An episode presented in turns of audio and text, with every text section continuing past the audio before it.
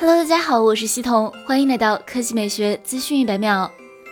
iQOO 宣布即将发布 iQOO 七，这是 KPL 官方比赛用机。之前 iQOO 确认，iQOO 将是首批商用骁龙八八八旗舰处理器的手机品牌。由此不难看出，iQOO 七便是 iQOO 旗下第一款骁龙八八八旗舰手机。根据官方公布的海报，iQOO 七采用了 iQOO 5 Pro 传奇版的经典设计语言，摄像头采用矩阵式造型，共有三颗。双色温闪光灯和 iQOO logo 在三颗摄像头下方位置，极具辨识度。此前型号为 V 二零四九 A 的 vivo 新机获得三 C 认证，支持一百二十瓦快充。博主数码闲聊站指出，这款新机便是即将发布的 iQOO 七系列。由此看来，iQOO 七是业界第一款支持百瓦级快充的骁龙八八八旗舰。此前，iQOO 5 Pro 已经量产商用一百二十瓦快充，仅需十五分钟即可将四千毫安时充至百分之百。作为继任者，iQOO 七充电速度值得期待。该机有望在一月份正式发布。接下来来看小米，博主 i 冰宇宙曝光了小米十一的贴膜。贴膜照显示小米十一为双曲面屏，而且依然是挖孔屏形态。前置摄像头开孔与小米十一致，位置在左上角。这是小米数字系列第四款挖孔屏旗舰。此前发布的小米十、小米十 Pro 和小米十至尊版都是挖孔屏。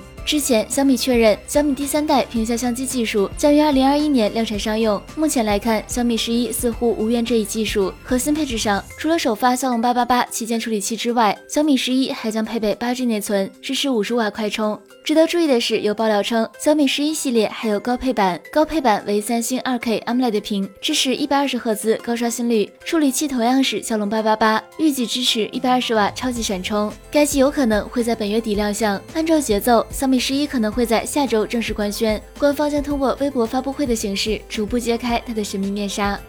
好了，以上就是本期科技美学资讯每秒的全部内容，我们明天再见。